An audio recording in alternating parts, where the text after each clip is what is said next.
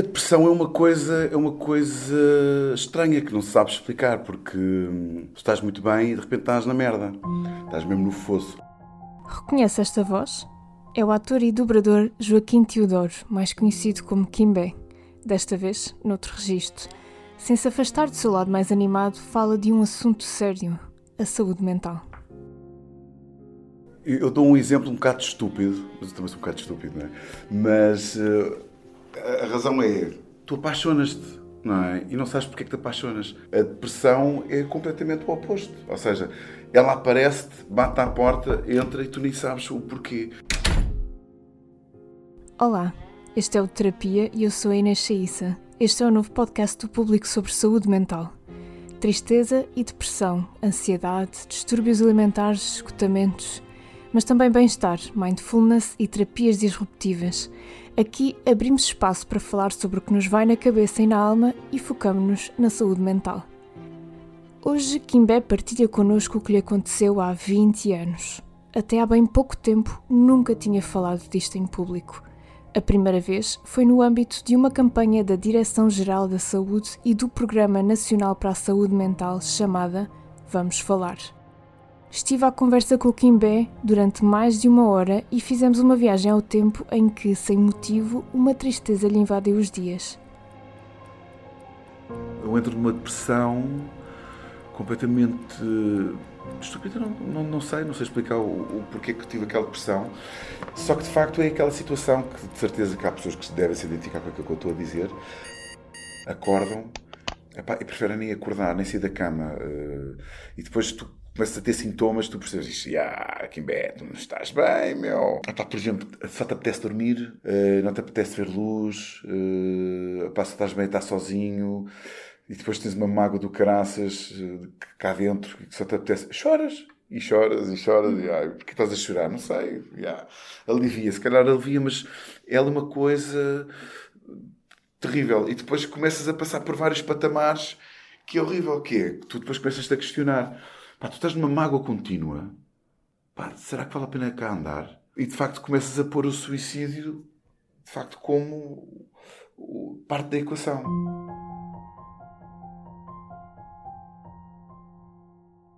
Conviveu de perto com um caso de depressão na família, mas admite que antes de passar por esta situação não conseguia compreender a mãe. Que motivos a deixavam tão triste? Por que é que não conseguia completar as tarefas mais básicas? Eu lembro-me que a minha mãe, por exemplo, teve uma depressão e eu não, não entendia, não entendia porque eu, eu acordava e dizia-lhe bom dia e ela começava a chorar. Eu disse, bem, ainda mal começou o dia. E ela chorou, chorou, chorou. Portanto, ela teve depois apoio uh, psicológico e teve uh, a medicação durante bem, dois anos e meio. E pronto, e depois curou-se, deixou os medicamentos, está na boa, nunca, mais teve recaídas, na boa. As pessoas não entendem o que é que está a passar ali. Uhum. Não entendem. Eu, como, por exemplo, a minha mãe podia falar comigo na altura e eu não percebia patavina o que é está a passar, porque é que ela chora. Porque é que ela está ali numa. Só lhe disse bom dia e ela chora, chora, chora e eu só dizia bu, bom dia, boa tarde. Ela logo a chorar. Uhum. E aquilo, para ti, muitas vezes, que nunca tiveste uma depressão ou que não sabes o que é que é, tu não sabes. E dizes isto é ridículo. E é. E é ridículo porque tu realmente não sabes. Se não passaste por elas, não, não sabes. Só anos mais tarde, Kimbé compreendeu e diz que o alívio para o seu mal-estar chegou na forma de uma conversa com uma pessoa que, apesar de não saber exatamente pelo que estava a passar, o ajudou com uma palavra amiga e um abraço. Eu tive sorte. Eu tive sorte porque falei com uma pessoa sem ninguém saber que eu tinha de repente. Foi engraçado porque tive o, a falar com uma pessoa e aquilo fez-me um clique. E disse, ah, Hoje em dia, passado 20 e tal anos, eu rio-me. Uhum. E digo, ah, que estupidez, meu, tu és muito otário. Mas eu passei por ela e de facto aquilo era de facto uma, uma solução que eu, que eu tinha pensado. Só que, pronto, falei com uma pessoa certa na altura certa e então as, eh, a coisa não se deu. Agora, muitas vezes as pessoas têm máscaras uh, e nós atores temos várias. E as pessoas uh, perguntam: estás bem? E a resposta corriqueira é: ah, claro que estou. Sim, claro. Yeah, na boa. Mas não, às vezes não, não é isso. Às vezes as pessoas. Eh, a cena é: estás bem? E tu dizes: não, estou na merda.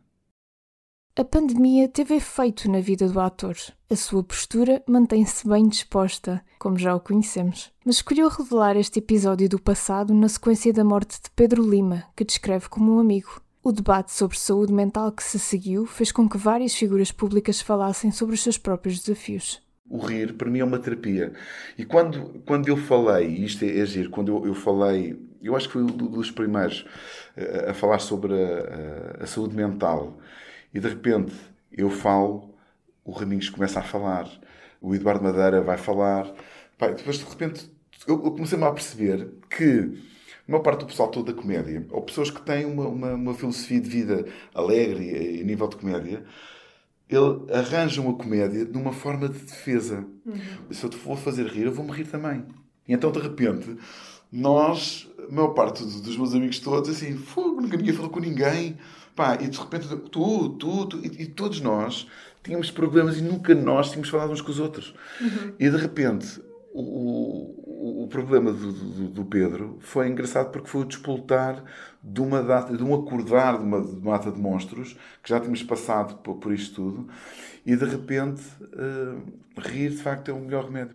Depois de uma pandemia que marcou os dois últimos anos, o tema da saúde mental ganhou relevo.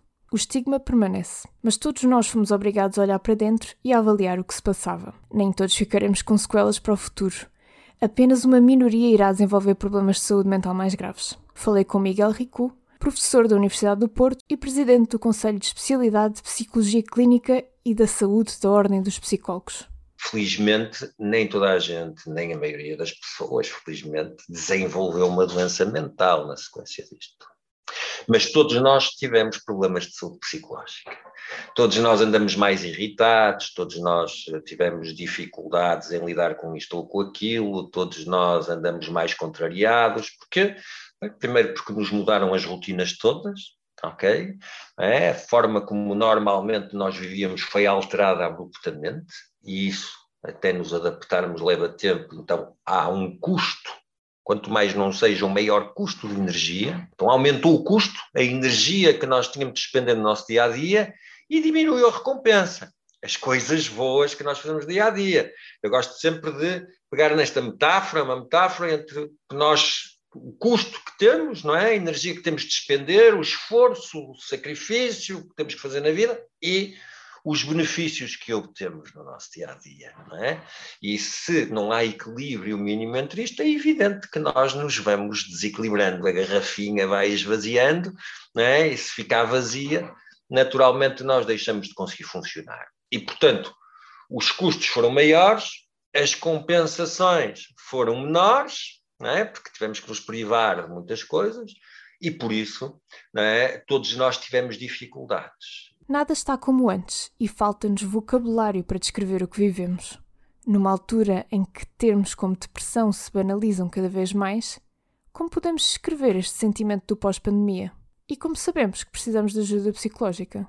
O que é que a pessoa sente que é normal para si, do ponto de vista da sua saúde mental, do seu funcionamento mental. É? Se a pessoa sente que, de facto, este tipo de coisas que tem andado a sentir são anormais no seu funcionamento, esta é uma dimensão que temos que estar muito atentos. E uma outra, que é uh, baseada na incapacidade que determinado tipo de característica provoca. Qual é o nível de incapacidade que isto que eu estou a viver agora me provoca? E isto são duas coisas que são muito importantes e que nos ajudam a definir o que é que é saúde mental e depois o que é que seria a doença mental. O mal-estar depois não entra necessariamente nestas classificações de diagnóstico. E é isto que traz esta dificuldade. Porque, porque é fácil nós dizermos assim, vamos buscar uma perturbação da ansiedade, por exemplo, para pegar não é uma coisa, uma uma depressão, um episódio depressivo major, para sermos mais eh, específicos e mais uh, corretos.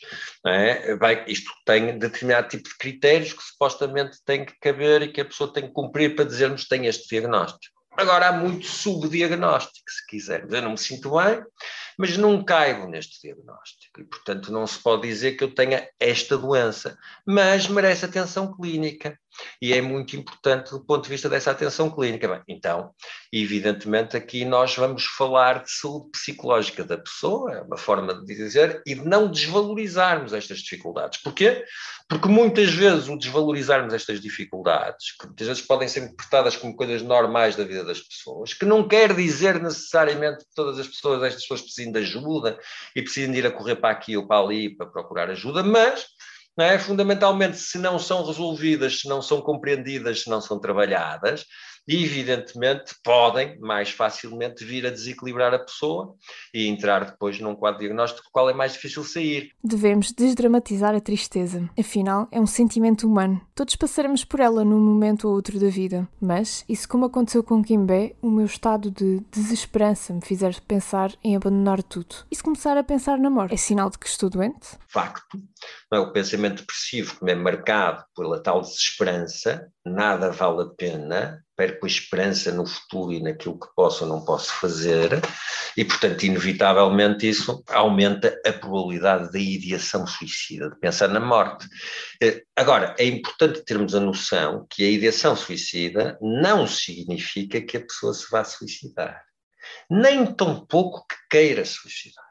É? E há que distinguir, eh, claramente a literatura distingue a ideação suicida da tentativa de suicídio e do suicídio consumado, vamos por as coisas assim. E as coisas, é evidente que há sempre ligações entre elas, mas não são claras. Por exemplo, não existe uma correlação entre ideação suicida e suicídio, ou seja, as pessoas que expressar a sua vontade de morrer não se matam mais nem menos do que as pessoas que nunca falaram disso. Isto para percebermos que a esmagadora maioria das pessoas, felizmente, que exprime uma ideação suicida, acaba por reverter nessa vontade e fica feliz depois por estar viva. É? E, portanto, isto é muito importante. É, agora, não deixa de ser algo grave. Primeiro porque é assustador para o próprio, depois porque é muito estruturante e, evidentemente, é um pensamento complicado e difícil. Não é consequência da depressão, isto é importante que tenhamos por as coisas desta maneira, não é necessariamente que isso aconteça, é consequência de toda esta interligação dos fatores que aqui estão e que em algumas pessoas se pode desenvolver e que tem a ver com uma série de fatores que tantas vezes são contingenciais e que são do momento. Agora, de facto, a ligação à depressão é claro por este motivo, porque é uma noção de se eu não tenho esperança, é natural que pense nisso como uma saída para o meu sofrimento, mas inevitavelmente é uma das características e que naturalmente aí temos que ter o cuidado para evitar ver as tais consequências. Se existe uma tentativa de suicídio, isto já é marcante. Porquê? Porque, ainda por cima, como eu costumo dizer, as tentativas de suicídio, ainda que não resultem em suicídio, para pessoas que dizem, ah, isto é apelativo, é para chamar a atenção, eu costumo dizer que raio de forma de chamar a atenção, não é? É algo que nos preocupa muito e que deixa marcas. Porquê? Porque em si mesmo a tentativa de suicídio altera o estado emocional da pessoa, o que significa que naquilo que é o alívio imediato daquilo que a pessoa estava a sentir, resulta. E ao resultar, faz com que aumente a probabilidade, numa próxima vez que a pessoa estiver assim, tenha essa ideação e possa fazer essa tentativa, o que inevitavelmente um dia depois as coisas correm mal e resulta.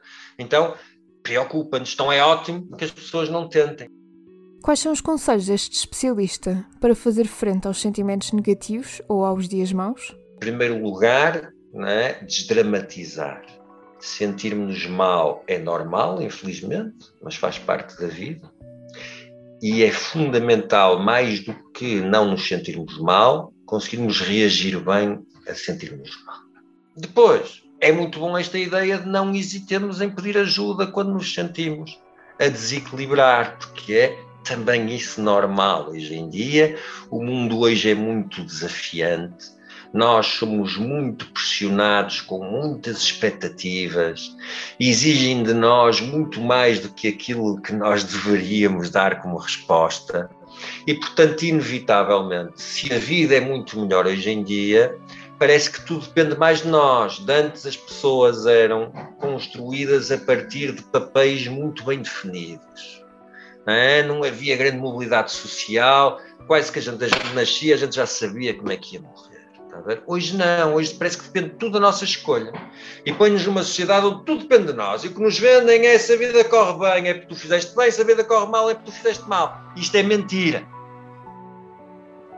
A meritocracia exagerada que nos vendem é mentirosa e muito perturbadora. Faz com que as pessoas, de repente, não é? se correm bem, as coisas parece que se sentem os maiores e se calhar demais, mas sobretudo, para mim é importante, se as coisas correm mal, parece que elas é que têm a culpa de tudo e sentem-se desqualificadas e desvalorizadas.